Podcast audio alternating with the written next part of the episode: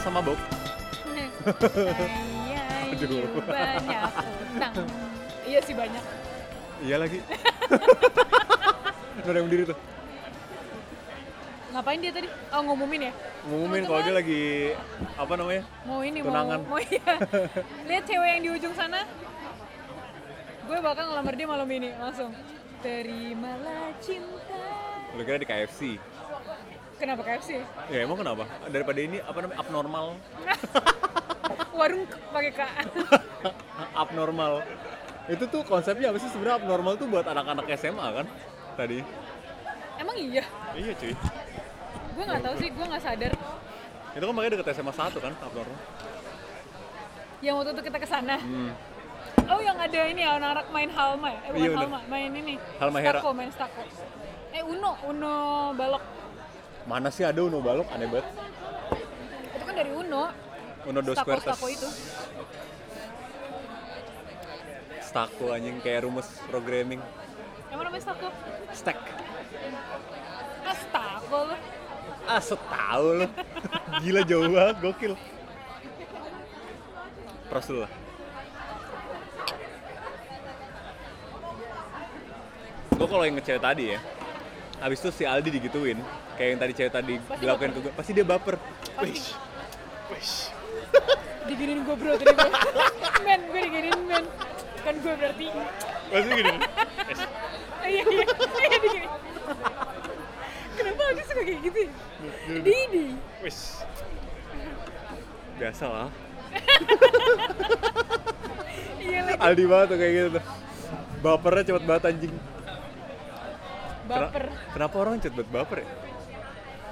biasanya orang yang cepat baper itu orang yang eh, jarang dapat perhatian cuy. tapi gue dapat perhatian banyak gue cepat baper orangnya Nggak soalnya lu jarang punya pacar kalau gitu. jarang tuh enak aja Eh, iya sih Nggak tuh lu banyak yang suka, tapi lu tuh nggak membuka diri. nggak suka dia cuman mau ini doang tubuh gue doang Kucubu, tubuh indahku oh, Badan lu Kylie banget tuh. parah Kylie total ya kan. gue lebih ke Kendall sih oh udah mabok orangnya anjing Yang mana sih? itu ada cowok yang pakai baju putih Oh, Lagi- serius? iya yang yang jatuhin tuh Tapi kalau orang mabuk di sini emang kurang rese ya, maksudnya nggak rese ke orang gitu ya. Tadi dia cuma naruh gelas di palanya. Dia dong. Sumpah demi apa sih? Iya. Gelasnya udah nggak ada, udah udah kosong tapi.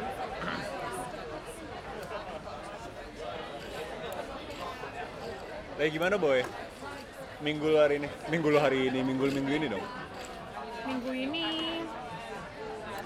Hektik ya. hektik, terus gue lagi banyak berpikir juga. Sotoy banget sih gue banyak berpikir, tapi iya sih. Kayak kemarin kan kita habis diskusi juga. Discuss, discuss on ende ya. Iya. Diskus ono ende. kayak kayak bahasa Jawa ya barusan ya. Nggak, pertama satu ya minuman lu tuh nggak ada alkoholnya ya. iya. Tapi kenapa lu ketawanya kayak orang beralkohol tau gak lu? Enggak, tapi lucu tadi lucu nggak? Enggak, on ende, on ende. Kayak kayak bahasa Jawa lagi. Ono Ono ende. Lalu gara-gara gua kali yang ngomong. Jijai. Orang Jawa kan tapi ini kan apa namanya manis gitu. Kenapa ke situ ya? Eh, lo denger nggak tadi kata si podcastnya capek mikir with jebung Capek mikir with jebung. kata si kata si yang Rifki itu gak tau kenapa orang Padang tuh pasti cakep mau cowok mau cewek udah terbukti nah, nah Lu lu pad, lu kan nggak Padang tok. Lu udah Iya sih. Betawi. Nyokap apa? nyokap Betawi Total ya. total dia buset Betawi asli dia mah tok nah, kalau ngomong sama ibunya udah nggak ngerti gue kayak si ini lo tau gak sih dulu ada di dia dulu terkenal di ini Instagram terus dibawa ke TV acaranya Siapa? tapi akhirnya nggak ini nggak laku karena dia ternyata emang pasarnya nggak di TV Sokap. Ijul tuh gak sih? Eh siapa ya? Pokoknya yang anak gang Oh, gitu Palpa. Bukan pokoknya apa, anak gang yang rame-rame gitu sih Empo Indomaret anjing. mager banget gue kalau lagi serius dikit-dikit Sebel. Tapi kalau Betawi itu keras nggak sih? Betawi itu keras nggak sih? Betawi itu ngomongnya doang yang keras kayak gue punya temen cucunya Jaja Miharja itu gue pernah pengajian di rumahnya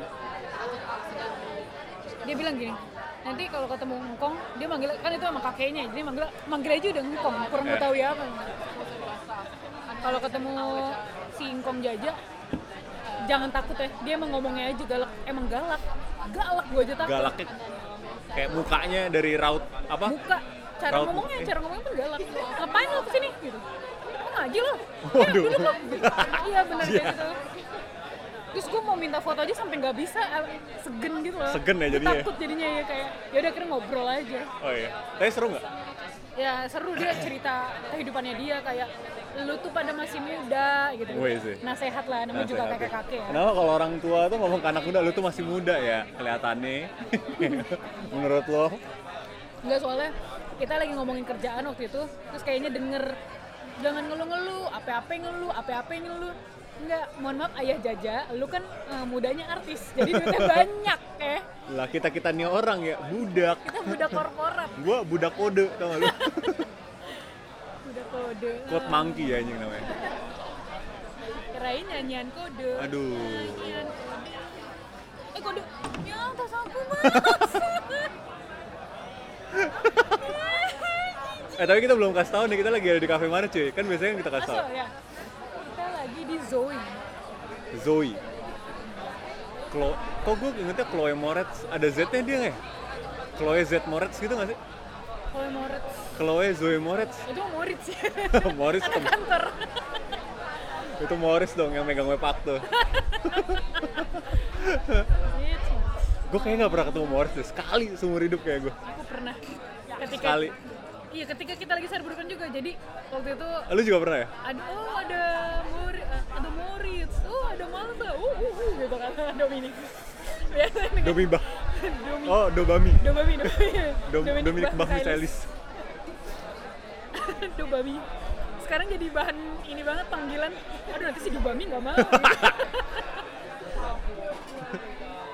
jadi bahan panggilan tim-tim Easy One. Tapi Valeska Valeska ngomong gitu. Oh, Dobami. you know Dobami, she, he don't want that kata kata He don't want ya, bukan he doesn't want ya. Ya, namanya juga Valeska. Hello together. Jerman di Inggrisin. Halo sesamanya dia hello ya, together. Tapi Oh, itu apa sih? nggak Gua- apa-apa. Gua pun kalau ngomong bahasa Jerman suka Iya. Eh, dibenerin sama mereka sama Nadine suka dibenerin. Iya, Tapi menurut gua itu jadi kayak mix up jadinya. Jadi bagus saling Iya belajar. bener bener bener. bener. Yang yang penting tuh lu nggak nggak takut ngomong Nggak takut. ya, dan lu nggak disalahin kalau ngomong. Tuh. Iya benar. Gue sering banget kalau ngomong eh, sama betul sama sama betul lah sama betul gimana? nih? Sama-sama salah. Aduh, salah pemain Liverpool. Mau salah Mau namanya. salah Mau, ah? Muhammad salah. Iya bener. Mo Muhammad. Emang iya bener lu apa? Mu Muhammad. Ya. Jadi mu dong. Pak Mu dong, bapaknya si Fadil Jaidi. Siapa itu? Itu. oh, kita kemarin TikToker, lihat dia. TikToker. Yang dulunya penyanyi. Dulunya penyanyi, gue gak tau ternyata dia penyanyi anjir. Penyanyi serius lagi. Oh iya bener Pas di yang interview masih yang ya, malu-malu. Oh, sekarang gila. Soalnya bangun branding kan kayak gitu. Bener, kayak si ini aja Oslo. Hmm. Dia kan sekarang ubah branding kan. Parah deh. Ngeliatin apa sih? Nggak apa. Kamu tadi udah makan ya? Kalau nggak dizzy banget. Itu ini ya, asem ya? Eh, Iya. tadi kita lagi di kafe mana? Belum. Gimana sih? Lompat-lompat. Sebelumnya tadi kita habis makan di em, falafel Arab gitu ya. Anjing, gua Kita kenyang. lagi Arab Week banget. ya. Arab food banget. Tapi menurut gua nggak apa-apa. Maksudnya, ya enak juga sih.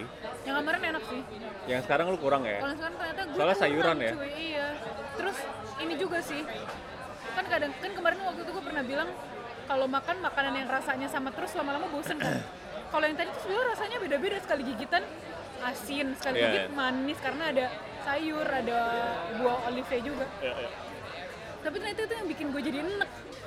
Ternyata gue nggak bisa cuy yang yang beda rasa gitu setiap gigitannya. Rawan Kenapa gitu?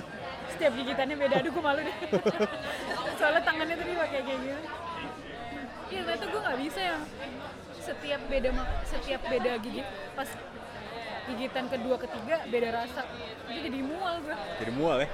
nah baru Sayang tadi banget suka Gue suka falafel emang. Hmm, gue sayang sayuran tadi kan soalnya kita mi- siang-siang udah patai Ah, so ya bener kita tadi sih mau pakai habis itu yang patainya daging gitu kan ya udahlah diimbanginnya pakai sayuran aja kalau mau makan Iya, iya, iya. jadi santai gitu caelah santai ada caelah lagi Aduh, kayak tadi. eh kok Eh, geter kenapa? kenapa sih? rokok gue geter tadi gini eh gitu. kayak enggak, lu apa tadi ngomong apa yang tua banget? Mupeng. Kan mupeng. muka pengen Masih ada nggak ya orang yang yang ngomong mupeng? ada nggak kira-kira nggak ada sih kayaknya sekarang BM tau BM deh BM gue banget gue, oh iya bener. masih BM BM-nya tuh masih gitu kan gue sakit banget anjing Ceritain dong, lu hari ini tadi ngapain? Weh, nggak salah gue bersosialisasi ya futsal Bukan futsal ya, bukan olahraga ya?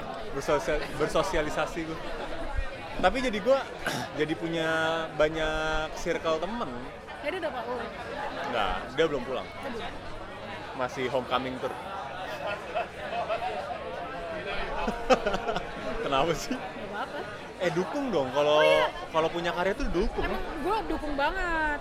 Tenggo Tenggo. mukanya serem Kayaknya kiowo serem Kyowo. nggak apa-apa juga Nggak apa-apa juga. gue jadi sekarang ngerti oh ternyata emang eh, kekoreaan Variety juga. iya gue jadi toleransi Belum tentu orang yang kelihatan di Kyowo dia suka Korea. Emang Iya. gayanya aja ya kayak Kyowo. nih gue kiowo banget kan kayak gue kurang kurang hair koma aja gue Aduh hair koma. kayak Bang Randi. oh iya Dia kan rambutnya selalu hair koma kan. yang koma gitu ya kan biar kayak Kim Jongkook Anyway, Iya. Kim Jongkook. eh siapa sih Kim Jong- siapa sih yang ini yang sama Charlie Put Itu Jongkook aja. Di mana? Jong Jongkook namanya. oh Jong Jongkook Kalau Kim Jongkook tuh ini pemain Running Man. oh beda lagi tapi ada Ada oh Jongkook tuh marga Kim. oh yang Kim Marga.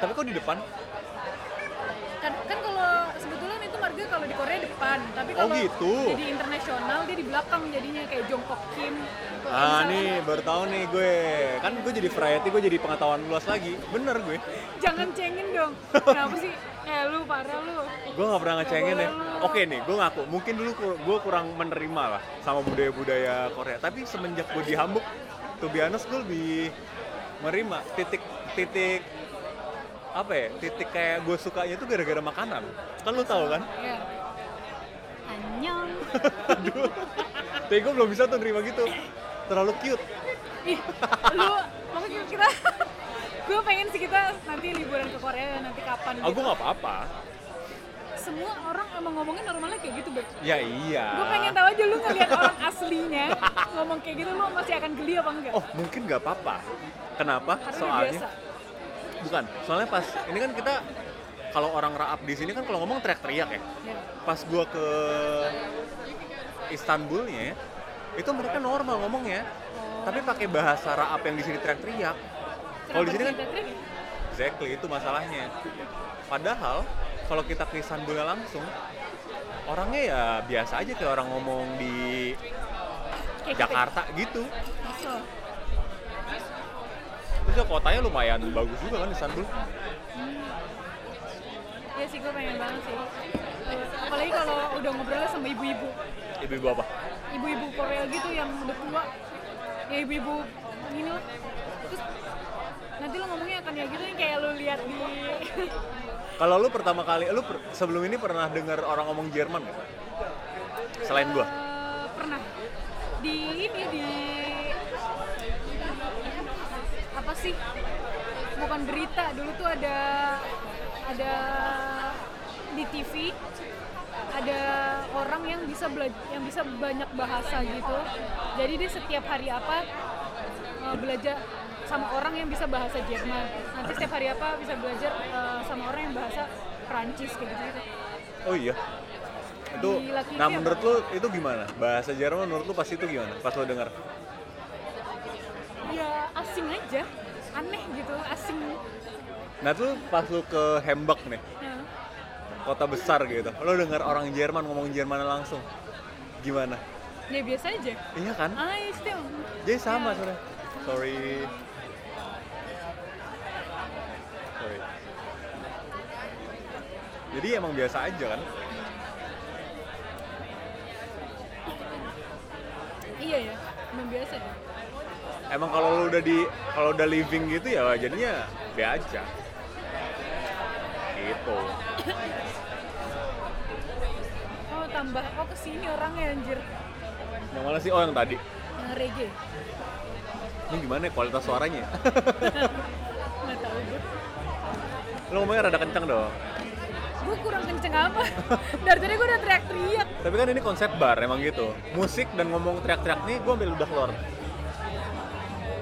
Didorongin sama orang Jerman lagi Oh iya. Iya gila deh. Ikutan joget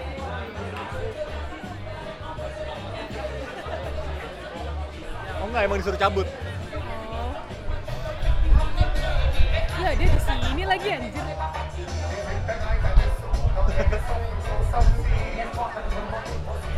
ini kalau semuanya nikmatin nanti dia makin lama Oh iya bener Jangan ada yang goyang ya Teman-teman jangan ada yang goyang kita pause dulu kali ya ya udah cabut nih orangnya nih Yo yo yo yo yo yo kayak ringtone bokap lo kan Asli. Welcome to my paradise. Saat- tapi yang gua tadi yang gua perhatiin ya itu kan sebenarnya tadi dia ngamen ya bisa dibilang ya Iya. tapi pas orang-orang dideketin orang-orangnya tuh asik-asik aja nggak kayak ngusir nggak kayak nggak kayak yang apa sih keganggu gitu malah ya udah nyantai gitu Karena ya nikmatin juga nggak sih jadinya. Soalnya juga dia nggak ganggu. Dia Cuma menyala- nyalain musik. Nyalain musik gitu. Bukan yang ya sih bang. Amin, Abis itu maksa lagi. Berbulan-bulan. iya. aduh hamil berbulan-bulan Amin, oh amin. amin gua kira hamil emang berbulan-bulan dong kalau cuma sebulan namanya kuda laut Iya kan kalau di Indonesia kalau ngamen maksa gue pernah terakhir aduh gue tuh suka makanan pinggiran tapi yang nggak- yang gue sebel tuh bianes kalau ngamen maksa kalau ngamen gak maksa gue nggak apa-apa Dulu ada di roti bakar ready di depan Alpus. Gue sering banget sama sepupu-sepupu gue dulu makan di situ malam-malam. Itu pengamennya. Kita sampai akrab sama pengamennya karena asik banget gitu. Jadi bisa ditangkep gitu. Misalnya dia lagi di meja kita kita. Ini dong lagu Beatles terus dia bisa lagu Oh, apa serius? aja ya. Terus dia bisa. Terus ini dong The Bee Gees dia bisa. Terus ini dong lagu kadang-kadang lagu di, di- uh, ada pantunnya, Serius? ada ceritanya ya. itu pengamen pasti tiling Oh, pilotnya pakai pantun. iya anjing Tapi sumpah kalau di yang kayak gitu-gitu yang seru ya. Nah, yang seru sih nggak apa-apa Tapi kalau dingin ya. Ini gua gua tuh cuma curiga ya. Pokoknya yang kerja di sini itu satu harus anak mahasiswa, masih muda. Bajunya harus transparan. Sama kedua cakep. Kalau yang mbak ini Oh iya, dia nggak transparan ya. Tapi anak Umi. Cakep ya? yang ini Hah? mukanya ini ya kayak apa bule-bule yang suka jangan itu yang gue lihat tadi Apa sih? sumpah mukanya mirip kayak mbak mbak yang tadi di Goa Asia Oh. yang lu cerita pakai baju-baju Zara JKT48 asli kan? kalau dia pakai baju jaket 48 gitu modelannya repot banget mana dingin kan tadi Jadi Gosi itu adalah apa ya? Kayak supermarket khusus buat barang-barang Asia wow. ya kayak misalkan tahu tempe Jadi kalau di Eropa itu jarang banget kalau supermarket biasa jual tempe atau tahu tahu atau toge, sawi, pak coy, coy terus sama ini apa pak biasanya? muabidin. ah, Aduh, Pak Udin ya, aduh, tetangga gue pak handoko. Terus Sudarsana aduh bapak gua.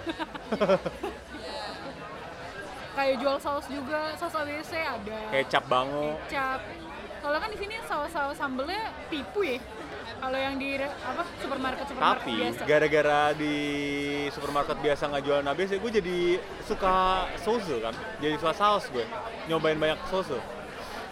iya iya Rasanya jadi beragam.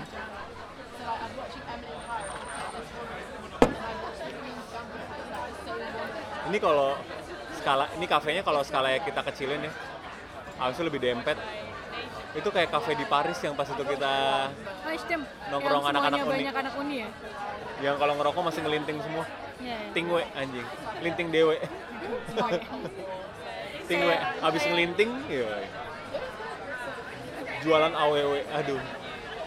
abis ngelinting mm, beli awe nah, Oh, lebih bagus tuh. Nah, bagus ya Abis ngelinting, nonton stand up komedinya si Awe. aduh panjang panjang panjang Iya. Ya. Kerekam kan jadinya suaranya. Eh tapi, Ah. syuting banyak aduh syuting. Tapi suara-suara cewek Jerman kan ada yang kayak cowok eh.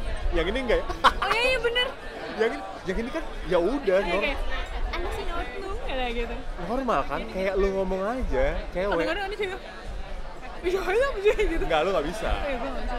Emang emang ini di sini di ya tuh. sini kayak jepung kayak jepung Tapi gue suka jebong gara-gara dia gitu. kenapa Bawainnya nggak kayak cewek. Eh, tapi menurut gue kayak cewek banget lagi kayak Iya. dia malu-malu terus apa Oh kar- gara-gara bintang tamunya cowok. Ngaruh Mungkin ya, tahu, mungkin. ngaruh tahu. Dia, kalau- malu terus dia kayak cepet-cepet ala-ala ngambek kayak, ya apa sih gue tadi agak cringe sih Oh, sebenarnya gitu. pas lihat. tapi kalau tuh biasanya kalau dia lagi sendirian tuh Nah, ya. ya sebenarnya cewek sih.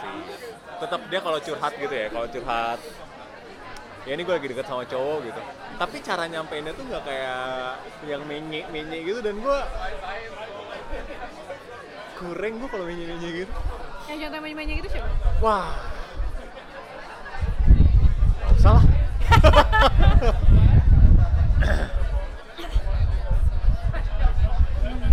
Jadi gitu. Eh, Gua Rara sekarang- Adem ya. Rada adem sih. Berapa derajat sekarang? Ini masih 10 kok jam 22 tuh. Sama tuh kan 10. Sama kamar rumah gue masih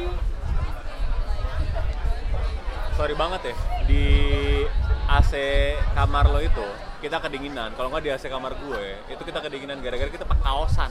Oh dan ruangannya juga segitu-gitu aja ya. Iya, di sini kan ruangannya kan sehambuk, sejerman kayak gini. Eh, tapi gue jadi ini deh. Kan pendengar kita kan kebanyakan Indonesia. ya. Iya. Sebenarnya orang Indonesia tuh menganggap orang yang tinggal di Jerman tuh kayak gimana sih? Ini kita belum pernah bahas so. Oh iya. iya. Iya. Kita selalu bahas kayak egois gitu kita doang gitu. Nah, gue sekarang pengen tahu nih orang yang Ngelihat kita, ngelihat atau orang yang iya ngeliat karena kalau Tinggal di gue gue lupa rasanya karena kan gue di sini dari umur belasan ya maksudnya dari teenager banget umur 16 gue di sini jadi kalau gue dulu mungkin pas di Indonesia ngelihat gue ya tinggi gede charming putih gitu Iya. doang paling yang gue inget ya atau ah, dia lebih pinter gitu atau enggak maksudnya bukan bukan yang itu juga tapi lebih kayak ya gue jadi sadar kenapa kita dijajah sih karena ngeliat bule dikit kayak wih karena dari physically aja kalau looks like-nya ya udah intimidating banget ya Iya. cara makannya beda minumnya beda dia kan ngeliat oh ini orang emang beda nih terus kalau ada eh, misalkan orang dari luar Indonesia dikit yang yang ngomong bahasa Indonesia kita bangganya segitunya gitu kayak over proud gitu Iya. kayak "Eh, Atau enggak, atau enggak kalau misalkan Ya ada udahlah. ada siapa gitu misalnya musisi orang Jerman terus misalnya banyak dia ngomong bahasa Indonesia gitu terima kasih Kayak, wih saya saya suka sate eh gimana sih Kalau- anjing, anginnya bangsat. iya sih lumayan kalau pendapat gue ya lo kan baru nih Kan gua baru baru dua ya. tahun lah circa lah ya. circa gue baru datang ke Jerman itu buat living ya buat living gue dulu pertama kali ngeliat eh, orang yang tinggal abroad gitu tinggal dari luar Indonesia tuh kayaknya dulu gue sering banget sih mikir gini kan gue kan dulu sering banget nonton film-film Hollywood gitu ya Eh, sedap. film-film barat ya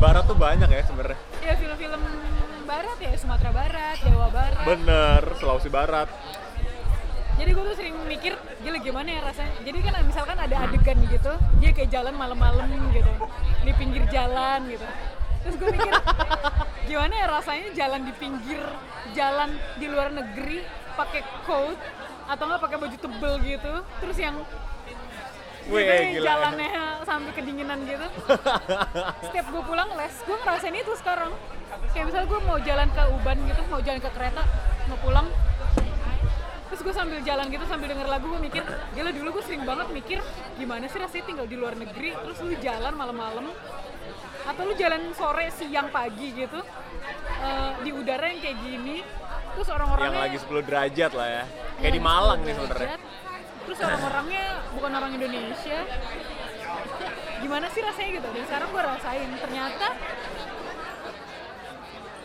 yang bukan yang seperti gue bayangin kayak dulu gitu nah, yang lu bayangin apa kalau yang gua kalau yang dulu gue bayangin tuh kayak ya gimana sih dulu eh, sebelumnya kan gue belum pernah tinggal eh, di luar ya eh, selama gue hidup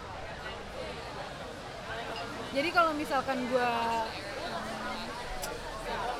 eh pas di bayangan gue tuh kalau tinggal di luar negeri tuh kayak keren gitu oh, oh lu tinggal di luar negeri tinggal di eh, oh yang pertama kali kepikiran keren ya Keren. bukan orang nih mandiri gitu nggak ada pikiran mandiri dong ini ya pikiran orang keren sama enak ya enaknya kan general ya enak apa enak makanannya kah apa enak tempat tinggalnya kah apa enak gara-gara dia beda gitu apa enak karena dia beda apa apa gimana gitu ternyata ya apa gitu kayak it- orang pertama come up dengan eh, termasuk gue dulu Ih, enak banget ya Ih, keren ya gitu Wih, berarti gue bener banget ngejual Jerman gue ke lu ya iya pas dateng aduh kenapa gitu kenapa kenapa yang kayak kemarin kita sempat diskusin juga kayak sebetulnya gue tuh cocok gak sih di Jerman karena karena ya kalau tapi lu sadar gak sih Jerman tuh jauh banget dari Indonesia sadar lah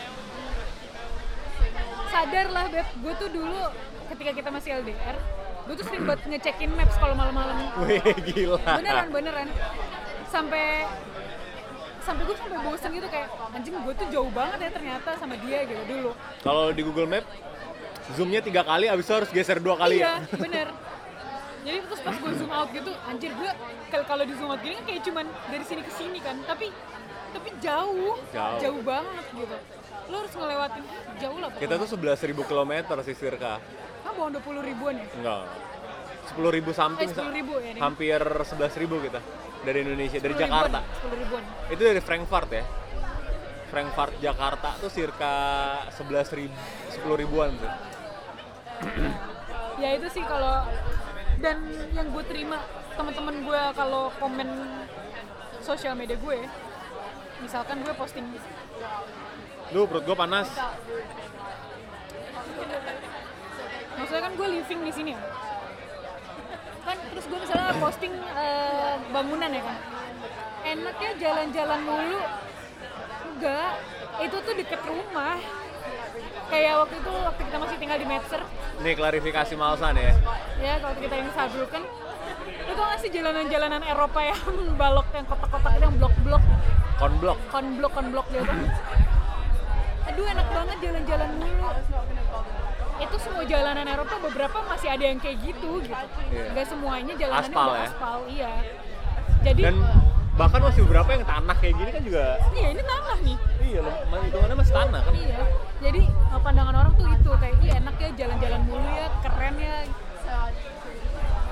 kalau dari perspektif gue sih kayak gitu tapi gue gak tau mungkin teman-teman yang lagi dengerin kayak enggak gue nggak mau mungkin bahasanya gue nggak kenal atau apa atau biar oh keren biar eh, banyak konten di sosial medianya kan ada juga yang kayak gitu ada boy ada.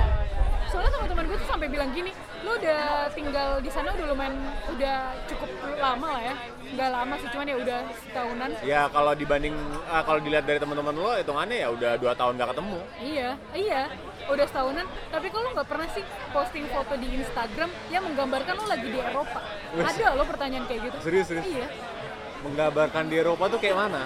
ya yang kayak foto-foto di Di Eiffel. di Eiffel di di Eiffel terus misalnya di Rathaus-nya Hamburg yang Eropa banget deh yang kayak lu pakai coat tapi lu berdiri dari ujung sampai Wih, kaki, dari gila. kepala sampai kaki gitu. Gila gila gila. temen gila. ada loh yang nanya kayak gitu ke gue dan itu temen gue maksudnya Ada, lu lo lihat aja di konten merekam kan ada. Masa lagi pakai coat depan rumah-rumah Eropa kan kayak tahu gitu. iya banyak mungkin lo jangan lupa di follow juga kalau udah mampir Iya. kan mampir Mampir kan. Merekam underscore 5. Iya. iya kayak gitu masih ada pertanyaan-pertanyaan kayak gitu dan dilihatnya yang oh keren ya keren sih taruh uh, Keren ya? ucapan pertama kali pasti sih ya, pasti sih ya. tapi keren juga menurut gue jadi kayak luas gitu nggak sih lo keren bisa tinggal sendiri di sana lo keren jauh dari jauh dari orang tua Keluarga. keluarga gitu keren bisa tinggal jauh dari Indonesia itu juga keren kan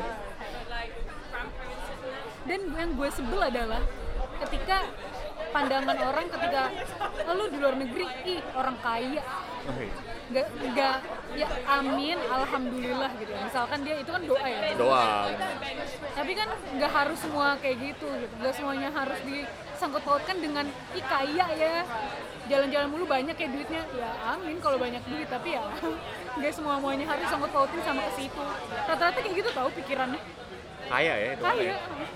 banyak duit ke luar negeri gitu soalnya kan ya yang kita tahu kalau dari Indonesia kalau liburan ke Eropa effortnya banyak banget banyak cuy visanya bisa lah harus nge ngendapin uang 60 juta di 60 juta ya? rekening koran tiga bulan terakhir aduh lumayan ya pot iya makanya kenapa mereka bilang "Ah, iya." kaya oh gitu boy iya soalnya kayak kayak konten tentang apa ya tentang yang berbau Eropa tuh kayak ya jadi lebih disukain aja mungkin nih karena ya baru aja kali ya jadi kayak mereka nggak tahu aja tapi kalau kalau kalau kalau mau cerita sedikit tentang Eropa ya sebenarnya ya emang beda sih mau nggak mau Iya. beda sih. tapi kalau keren-kerenan sih menurut gue lo harus recheck lagi sih betul karena banyak teman gue juga yang kesini juga nggak keren-keren amat jadinya gitu mungkin kalau beda ini kalau tujuan gue tuh- iya iya kan kalau gue lebih ke berubah beda tujuan deh kayaknya tujuannya gimana tuh kayak misalnya kalau lo mau living di sini ya udah gitu tapi kalau lo mau liburan di sini kan lo effort lo beli coat lo beli koper lo beli apapun ketika lo kalau di foto kelihatannya bagus ya, ya, ya.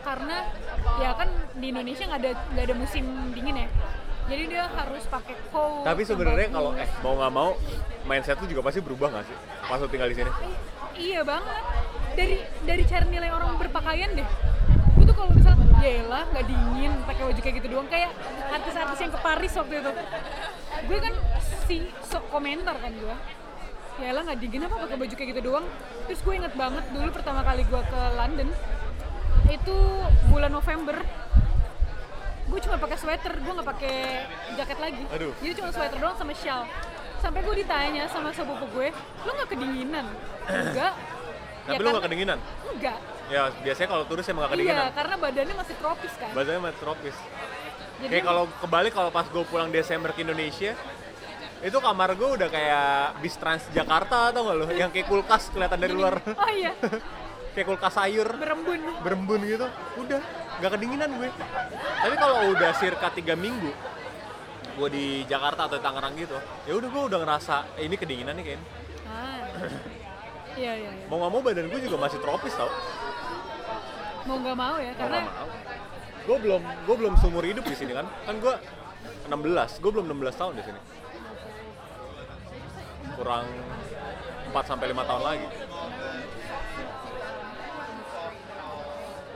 ya ya tapi makanya kayak em, yang yang orang-orang lihat menurut gue sih itu ya kalau dari pengalaman gue yang Padahal menurut gue lebih deep lagi sih. Ini orang pasti mindsetnya juga udah berubah, udah lebih ya berubah sih menurut gue. Bercandaannya juga udah mungkin berubah dikit. ya gue maksudnya Enggak, maksudnya kita kita kita yang living pasti kayak gitu. Enggak enggak nggak mesti lebih keren ya menurut gue. ya. Iya. Mindset berubah juga nggak mesti lebih keren lagi. Kadang-kadang mindset berubah kan cuman ya berubah aja. Lu berubah lebih baik atau lebih buruk kan siapa yang nilai?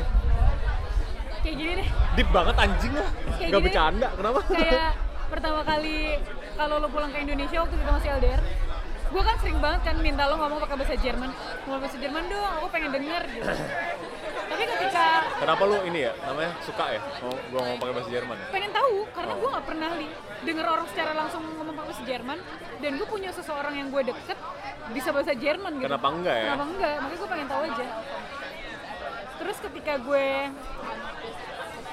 menerima kayak gitu juga dari orang lain kayak misalkan eh, Kerasa kan lu? iya kayak apaan sih gitu gak usah lah yang kayak gitu-gitu Mager kan jadi? Mager ya, Exactly. lumayan mager. Exactly, makanya mindsetnya berubah kan? Iya, iya. Tapi itu bukan lebih keren juga, mindsetnya berubah aja. iya bener nggak ke- bukan yang Itu keren nggak lebih gitu. keren. cuma pik- ya mindsetnya berubah Jadi lebih open aja. cara berpikirnya juga kayak kayaknya nggak harus kayak gini deh gitu lebih dipikirin gitu bukannya yang eh, instan gitu soalnya kan selama di se- sebelum gue kesini gue berpikir lumayan instan kan apapun deh yang penting Contoh. cepet dulu gitu Oh yang penting cepet yang dulu. penting cepet yang penting cepet gitu kalau di sini kan gue udah mulai belajar sekarang enggak gue nggak mau yang penting cepet karena gue harus bangun fondasinya biar biar nanti kedepannya gue gampang anjir lah Berubah boy. asli Tapi berubah ya, balik lagi kembali lagi ya. Berubah aja sih sebenarnya. Gara-gara lebih ngelihat banyak lembar buku aja kan. Iya. Lu kalau baca satu halaman doang ya lu taunya itu tuh doang kan. Tapi kalau lo bacanya 100 halaman ya menurut gue beda. Ada yang cowok ternyata. oh, ya. oh kalau udah malaman dikit cowok Hmm, emang harus yang gutukin gutukin gitu ya Kayak gue bisa ya deh kerja di sini. eh lu Eh lu pasti nyangka gue orang Indonesia ya? Maksudnya lu pernah nyangka gue orang mana gitu gak sih? Gue pernah disangka orang Malaysia pernah eh cemana nih Eh cemana nih? jom jom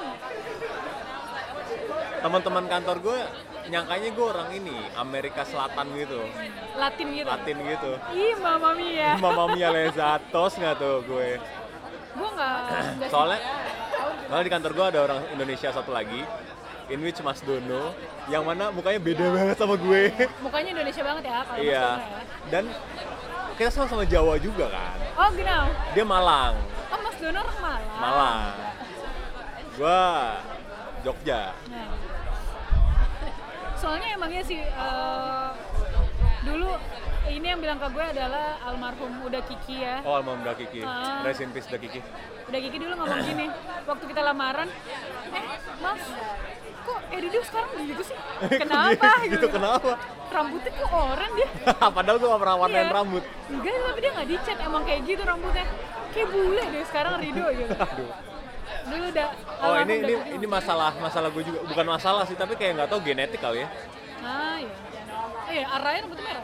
iya ponakan ya ponakan gue merah Iya, Eh merah. Anjing, lu Yono.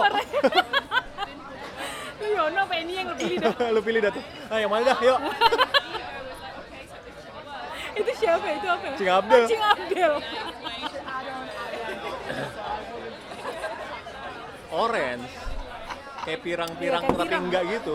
Kayak orang kebanyakan main layangan Iya, tuh. ben- kalau kena cahaya matahari kelihatan pirang. Tapi Kena kalau, eh. cahaya ya, bukan matahari aja. Kena lampu, kena matahari itu kelihatan orange-nya gitu. Iya. Kalau kata Kakak Nari, ini gara-gara kita orang Jawa nih nyerap matahari gampang banget. iya, Kak, gue juga. lu tuh nggak gampang tau nyerap matahari. Aku Iya. Lu tuh masih nggak it, nggak yang sawo matang banget pas lagi summer kemarin. Kalau gua kan plek-plekan keling, parah sih mana keringetan. keringetan keling minyak. Harus ke mall dulu cuci muka. Anjir ya lagi. Gila, eh, gila itu sih. Saking itu panas banget Itu sih saat panas. itu. Itu sebab itu kita sampai mikir apa kita makan di sini aja. ya?" Iya, iya. Itu kali itu gue baru bertahan di mall lama tuh. Soalnya panas banget yang nggak tahan ya. Lagi heat wave kemarin. Udah gitu kita waktu itu naik sepeda lagi. Itu kita udah pakai baju semini mungkin kan. Lu cuma pakai kaos celana pendek, Eh, Udah itu udah minim banget. Gue Gue pun. kalau udah pakai telanjang telanjang gue. naik sepeda. Gak enak banget. Gondal gandul Gendal, aja. gendal, gendul. teman gue gara-gara naik sepeda kejepit anunya abis itu sunat abis langsung itu Aduh lu. dulu Eh, lu nggak pakai celana dalam kali temen lu. naik sepeda. iya dia nggak pakai celana dalam Ya, iya dong. ya kan biasanya anak kecil gitu kan pengen cocet main Tapi apa enak sih? ya nggak apa-apa anak kecil ya Iya anak kecil. nggak ada kan. pikirannya juga dulu mah mau pakai channel mungkin yang penting gue main Iya. Yang penting tutup. ya iya benar Eh tadi lu ngomongin apa ya? oh ini Oren. Ram, eh, ya lu pernah ngeliat gue sebagai orang nggak orang Indonesia apa enggak Iya ya. Oren gitu. Ini juga nggak tahu gue kenapa. Apakah cuacanya juga? Apa makanannya juga gue nggak tahu sih. Tapi kalau makanan atau cuaca teman-teman gue yang lebih lama di sini masih hitam-hitam air rambutnya. ya mungkin lo minum vitamin rambut kali Oh ya gue minum vitamin rambut. Sorry soalnya bokap mundur rambutnya. Bukan mundur lebih ke botak. Jadi gue harus menjaga rambutnya nyerah ya rambutnya nyerah. Ah, gue nyerah deh Oh, nyerah gue, gue gugur deh gue. Di fase grup gue gugur deh, kayak hambu kemarin. iya Iya. jadi harus emang minum vitamin rambut sejak dini ya Sejak dini gue minum vitamin mendingan rambut. dihindari Cegah. dari sekarang ya dicegah dari sekarang Iya. Tapi gue mundur ya. sekarang sih belum kelihatan Masih 28. masih jual apa nih Ntar kalau 35 dilihat. eh jangan dong Jangan 35 masih dong. fresh banget Oh lagi Tujuh tahun pik-piknya. lagi, iya. Itu masih pik-piknya tuh. Kalau cowok lagi matang-matangnya ya. eh kenapa Cowok tuh matangnya umur berapa sih? Menurut lo? Lo kan mungkin pengalaman lo di bidang industri menurut gue lebih banyak ketimbang gue. Karena lo di industri dari umur Karena lo di industri dari 2014 ya. ya belum 14 sudah masuk industri ya, industri profesional. Gua 2017, dari tiga tahun, jadi lu banyak. Dan lu perusahaan besarnya lebih banyak daripada gue. ya Ya menurut lu cowok, lu pasti punya atasan cowok atau temen cowok gitu. oh ya Iya, pasti yang atasan yang gua yang umur 30-an pasti banyak. banyak dulu ya Umur 40-an gue nggak tahu, Nggak, masih ada. gua- Ada temen Densu lu pas kita kerja di Densu yang pakai bajunya garis-garis, rambutnya udah ubanan, Enggak, sorry, dia emang ubanan aja. Oh, sorry, Iya, itu Mas sorry. Adit kan, sorry Kak mas, Adit. sorry mas. Eh sorry kak, sorry kak. Eh enggak Mas Adit, enggak kita bilangnya Wa Adit. Oh, Karena Wa. dia udah ubanan tapi masih muda sih. Berapa umurnya? Dia di bawah 40 umurnya, Tapi 30-an. 30-an. Itu aja gayanya masih fresh kan? Iya. Jadi menurut, Jadi menurut lo gue, yang picknya cowok tuh gimana sih? Dari mata cewek, mausan. karena gue juga cuma ngeliatnya di Indonesia ya, jadi gue patokannya cuma di Indo ya. Oh kalau di sini gue bisa bilang sampai umur 40-50 juga masih gres sih masih anjing. masih gres kelihatan banget. Dobami Dobami tuh CEO gua. Hah? 50-an. Gayanya Iya, gayanya kaos kakinya tiap hari warna-warni. celananya masih slim fit. masih jeans ya terus habis Kaosannya itu kaosan yang ketat masih gitu otot. Hah. dan dia berotot lagi Karena dia harus ngejaga sorry nggak usah dobami kenut halo kenut tapi sama badannya dobi eh jadi body shaming lo yang lain jadi kalau misalkan menurut gue di Indonesia itu cowok lagi gers-gersnya sebetulnya kalau zaman gue ya zaman sebelum pandemi ya bisa lah bisa dibilang kayak gitu zaman sebelum pandemik itu ya 30 ka- 30 sampai 35 sebetulnya 40 udah lemes ya 40 udah nyuruh-nyuruh doang kerjanya Oh, soalnya udah ketok palu, udah udah direksi manajemen. tapi kalau 30 32 itu masih seksi kelihatannya manajer Iya, oh, masih masih masih Director. masih dekat ya. Masih deket, Masih dekat tuh ya. hierarkinya. kayak dulu ada gue punya atasan gitu dia cowok gitu Eh, pinter banget orangnya jadi kelihatannya gue setiap kalau dia lewat ih gila dia ini ya eh, keren banget ya dia masih umur segini tapi udah jadi ini gitu. udah jadi manajer dulu manajer ya masih habis itu nggak lama "Ih, gila dia naik lagi tahun ini udah jadi apa director segala macem padahal masih muda gitu umurnya sama gue cuman beda empat tahun atau lima tahun gitu saat itu jadi gue masih kings banget dulu gue masih anak baru banget gitu terus dia udah jadi manajer kan gue kayak wah Wah, gila. Padahal cuma beda lima tahun tapi udah Iya. jadi manajer, cuy. cowok lagi kan ketika gue umur 25 dia 30 kan Charmingnya dapat banget ya. charmnya dapat banget semua orang tertuju padanya pokoknya suka semua, semua orang suka dia gitu gitu jadinya terus dia Oh, tampilannya ini yang kayak- gua kemarin nikahan datang ya? siapa ya Yang gua 2017 nikahan datang. Itu ya cowoknya. bukan Oh, dong. bukan. itu mah oh temennya Oh, temennya. Nah, yang kita Oh, ketemu di Bali. Ingat nggak? Gue bilang "Eh, itu kayak ini deh kayak gitu. ini. Ha. oh oh itu Itu orangnya. anjing ketemunya di Bali juga ya Iya, tapi gue nggak nggak nyapa, mungkin dia udah lupa gue. anak Gua- Densu juga ya maksudnya Hafaz. oh apa Dulu dia di Hafaz. Gue nggak tahu sekarang dia di mana. Terus habis itu ya udah. Dulu semua orang suka suka dia termasuk gue. Dulu gue suka dia tapi ya adore gitu loh. Adore. Adore kayak admire lah Iya, kayak, gila nih orang pinter banget. Kalau dia lagi ngejelasin sesuatu, kita tuh kan anak bahasanya anak ya, tertata ya Pinter banget bahasanya tuh kosakatanya aneh gitu. Luas, luas. Luas gitu kan dia dan, dia- dan dia bahasa Inggrisnya bagus gitu. Jadi gue, gue harus bisa kayak dia sih. Kayak gitu umur-umur segitu. 30-an itu lah ya 30 ish tapi nggak lebih dari 35. gitu Karena ya kalau udah lebih dari 35, nih perut udah semakin maju. iya ya mau nggak mau ya Molen nggak Aduh, malam tuh Rio nggak? Oh, kotor siapa Rio? Rio iya. Iya, ya? Molen yang nggak molen karena emang kurus aja. kurus aja kali dia Rio iya. Lama-lama memble. mau nggak mau kan dari umur 30-an itu otot kurang sepersen metabolismenya ngurang jadi kan yang yang yang ngurangin lemak kan otot kalau ototnya kurang sepersen metabolismenya kurang ya mau nggak mau Ya, udah makanya- hukum alam Kalau nggak disambi sama olahraga lu sakit sih. Lu bisa sakit. Selain lu nimbun lemak, lu bisa ya nimbun penyakit juga. Dan itu gue baru sadar di umur gue yang udah 30 tahun ini.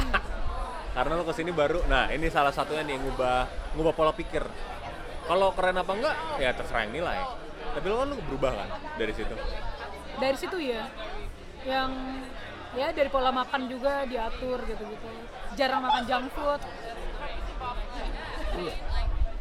kalau menurut gua jarang makan junk food gue nggak tahu ya apa karena di sini pilihan makanannya yang mirip junk food lebih banyak tapi lebih sehat Oh bisa jadi kayak gitu. Bisa jadi kayak gitu. Tapi karena ayam kayak ayam fried chicken di sini ada ayam Korea kenyang. aduh burger McD ada di sini banyak burger yang lebih enak menurut gua Ada yang vegan-veganan lagi kan. Rasanya sama aja. sebenarnya Kayak kemarin beli es krim, eh bukan es krim. iya Es krim. McFlurry gitu McFlurry vegan. Ya rasanya sama aja. sama aja Iya. Nggak ada beda. Nggak ada beda. ya lebih sadar aja sih menurut gua oh gitu cara Gitu. pandangnya Tapi gue juga nggak tahu sih kalau yang lain ya yang lain ya, itu gue dulu. Mah ngantuk. Udah nguap. Jam berapa sih? eh ada ini cuy. Apa? Oh ikutan nguap. Ada apa? Ngeri-ngeri sedap. Oh di Netflix ya. Mau nonton itu dulu nggak nanti? Gue lagi pengen nonton Dahmer lagi. Daher. Pondahea. Menit berapa sih, Boy? Uts. Udah 47 menit. 3 menit lagi ya. Nggak boleh.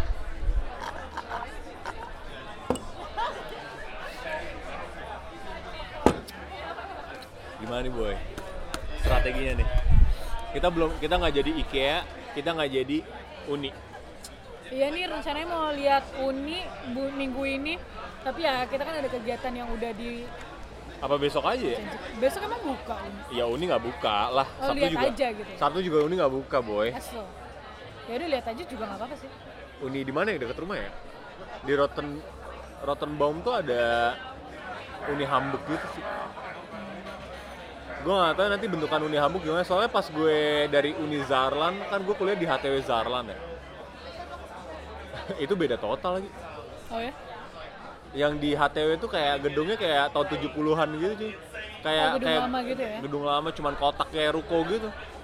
Tapi kalau di Unizaran tuh kayak lebih kayak yang Total kayak kampus aja kan. kampus Eropa yang lu bayangin aja. Iya, yang kalau benar. orang-orang belajar tuh di, Di taman. Nah, itu dia.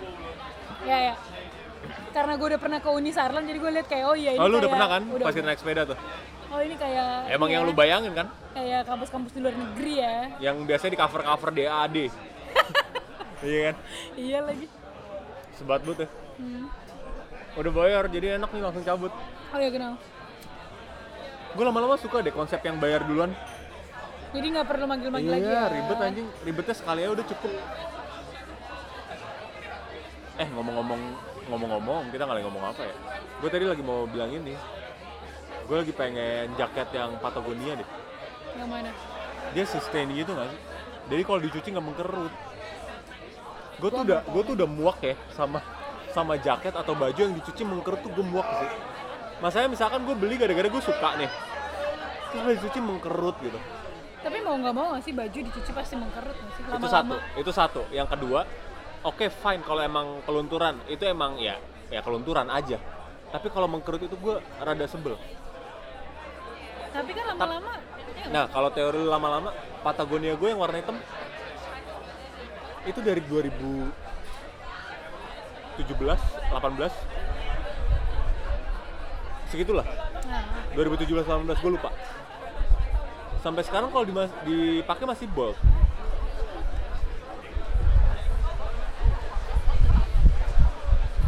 nggak tahu sih kalau yang sustain tuh bingung juga sih karena setahu gue kalau bahan kalau fabrik- sustain ya mahal itu Iya, doang kalau bahan pabrik tuh kebanyakan dicuci pasti warnanya akan lama-lama pudar pasti pasti eh, kualitas karetnya itu lama-lama juga berkurang karena kan dia kena air kena mau nggak de- mau kena deterjen bahan kimia ya mau nggak mau bener kena mesin juga kecuali lu nyucinya cuman lu eh, lu celupin air celup celup celup gue pernah abis itu diperes persnya juga jangan diperes banget ya Oh, Jadi iya, mungkin pas itu peres kesalahan biasa, gue. abis itu lu jemur gue pernah nyuci ini kemeja Zara yang udah pasti mengkerut tau gak lu bahan-bahan yang udah pasti Ya, tahu, mengkerut tahu gue. gue gue saking gue udah beli sa- ada ke gue tiga kali empat kali beli gue udah pakai yang 20 derajat yang paling dingin tetap mengkerut akhirnya gue cuma celup gue peres gue jemur mengkerut kayaknya ini deh meres kayaknya meresnya ya iya atau kan ada ada bahan yang cuman boleh dicucinya pakai dry cleaning gitu Sebab gue nggak ngerti gue belum pernah lihat caranya gue nggak tahu gimana caranya mungkin itu salah satu caranya juga untuk oh dry cleaning ingat nggak batik kita lamaran steam oh yang di Karawaci ya iya itu tuh batik batik batiknya tuh cepet itu so- mengkerut. iya soalnya itu bahannya lumayan gak mahal ya nggak juga sih oh nggak juga ya nggak juga makanya kita makanya gue salah cuci Takut aja ya? salah nyuci waktu Pas itu kan sempat mengkerut kan? sempet baju gue mengkerut ini gue gue juga mengkerut soalnya yang bawah yang dalamannya keluar jadi kelihatan gitu Pas itu Hmm. kita lu mengkerut, nyuci di jadi- mana ya? waktu itu nyuci sendiri abis itu kita akhirnya nyuci di, lu- di luar terus Damn. abis itu kita balik lagi ke Mbak Ayu penyelamat ya sama dia dibuka untung dia ngejahitnya em, Di, di- dilebihin. dilebihin Wah gila sih Mbak Ayu the best sih. ya penjahit Kalau penjahit Iya, kalau ada yang mau ngejahit ya ke Mbak Ayu ada deh. di helai H L A I I H L A Di ini ya di Bintaro di Bintaro dekat Exchange. Beceng. ya dekat becek benar Lurus dikit, habis itu ada Sabu Hachi. Lurus dikit masuk deh. tuh. belok kiri eh aksesori belok kanan Kiri dong. Kiri dulu baru kanan. aduh bingung gak tuh orang yang dengerin eh gimana nih gue kan lo ada Google Maps Tapi itu biasa ya. Yang tahun 2020 gue bilang, gue pulang itu itu lumayan jadi semua semua memori baru gue, core memori gue kebentuk loh. 2020 yang kita nikahan itu beli apa bikin baju cincin bikin cincin habis itu itu terakhir gue ketemu teman-teman gue sebagai bujangan habis itu gue ngasih undangan ya ya. habis itu gue ngurusin vendor semua baru sih ya iyalah baru lah ya ya iyalah kali deh itu pun baru bagi gue baru sih semuanya tapi itu termasuk kalau gue ya kalau gue termasuk good core memory kalau gue gue juga good memory iyalah pasti lah tapi kan eh, ada pengalaman-pengalaman juga yang eh, disambi dengan kan gak semuanya indah ya ada yang penuh diskusi penuh penuh atraksi dan wah atraksi sirkus nggak lo tapi diskusi itu bukan jelek iya ya diskusi namanya juga diskusi kan gak seharusnya juga ada ada gegen argumennya juga ada setujunya dan enggaknya gitu nah itu benar diskusi kan bukan memaksakan kehendak betul Itu namanya bukan diskusi, namanya mempengaruhi. Aduh, capek. Iya. Tapi itu lumayan jadi good for me. Soalnya pertama kali datang kita langsung ke GI. Iya, beli Doc Mart. Dari Doc Mart, terus gue ngerengek gitu kan. Gue pengen makan di Boncang nih, lu nggak mau. Bukan nggak mau, Soalnya lagi black zone. lagi black zone, terus kita mau acara bahaya. Bahaya. Ya gue ngerti sih pas itu. Tapi pas itu gue lumayan cukup, ah kenapa sih? Ya itu kayak gitu. Nanti pas kita pulang ya, Kan Takut lagi. kita nanti minta ke Tong Yuli. Minta Kan- berbagai macam vaksin. Eh, Kan nanti ini, eh, kita kalau kemana-mana sekarang udah nggak pakai PCR. Eh, kita nanti pulang nggak PCR juga? ya? Nggak, nggak. Nggak, nggak, semangat. Nggak bisa. eh tapi Indonesia pakai nggak ya? Oh iya. Ya eh masih nggak sih di sananya? Yang kemarin baru pulang. Nah, nanti gue tanya Kevin deh. Kevin. Nanti di bandara Indonesia, setahu gue dia masih PCR, tapi nungguin ya. Jadi nggak Ah capek banget ngeluarin duit lagi dong. Masih diperiksain lima kali gitu nggak ya? Oh, kayaknya nggak deh. Kalau ini nggak deh. Nggak ya. Soalnya Soalnya itu udah- bikin lama yang itu. Dan kan kemarin Ih besok teleponan sama nyokap bokap ya. the day the day besok pertanggal 4 Oktober kan juga Presiden RI udah mau mengumumkan Us. kalau 4 Oktober. kalau pandemik udah gone ya, udah selesai lah masanya. Kita udah di ujung tunnel ya. Ya at least sebenernya covid masih ada tapi bas- basically itu udah kayak flu aja. Kalau lu sakit ada ciri-cirinya ya udah gue karantina seminggu abis itu ya udah gitu loh. Udah pada ngerti jadinya. Gue cuma takutnya tau virus di Indonesia tuh beda aja. Ah, Apalagi lu 2 tahun nggak balik. Eh nggak deh lu nggak 2 tahun, satu setengah tahun nggak balik. Itu lumayan ngerubah badan lu tau. iya ya. Iyalah. Nanti kalau la- kalau lu makan jangan langsung pinggiran. Lagi juga lu nggak suka makan pinggiran juga sih. Sombong anjing. bukan sombong ya yang nggak nggak bok aja ya. dulu makan pinggiran sendirian dulu gua mana ada gua makan pinggiran emang nyokap bokap gua mau makan pinggiran Bokap gua mau, si mau mereka nyokap gua nggak mau mau. kalau dibawa pulang makan Oh, di iya udah. rumah Mungkin mereka masa mudanya udah enak juga kali ya. iya kalau udah udah ya ya udahlah orang udah sama anak-anak masa makannya di pinggir kecuali kalau bener-bener ada yang pengen banget ya makan pecel di sini yuk kan ada ya pecel pecel lele dan pecel ayam di pinggir jalan dulu ada di kedua namanya pecel lele brian Berian banget. namanya Brian gila enak banget gua Cokin yang nggak yo. bohong enggak Namanya Berian. nggak tahu sih gue soalnya di Kedoya juga sih Yang Jakarta yang Barat punya soalnya yang punya cokin, yang kerja mah Jawa. yang kerja tetap tetap Jawa ya Tetap anjing. jokau anjing. Tapi gue lagi nggak mau lagi Jawa lagi, gara-gara tadi lapar gue bok banget ya. Abis itu gue kayak, ah udah deh. Ternyata harus, ternyata selapar itu buat bok Jawa. harus lapar itu ya Harus lapar itu dan buat. harus sepengen itu tahu makan makanan Indonesia Iya. kalau enggak lo nanti bakal jadi Ya udah, nggak enak aja eh bagus banget tuh Tommy figurnya ceweknya yang kiri kiri kamu baru kiri kiri kiri ya ya udah lewat Tommy. ya ya udah lewat, udah lewat. ya segitu aja, Pak ya. oke deh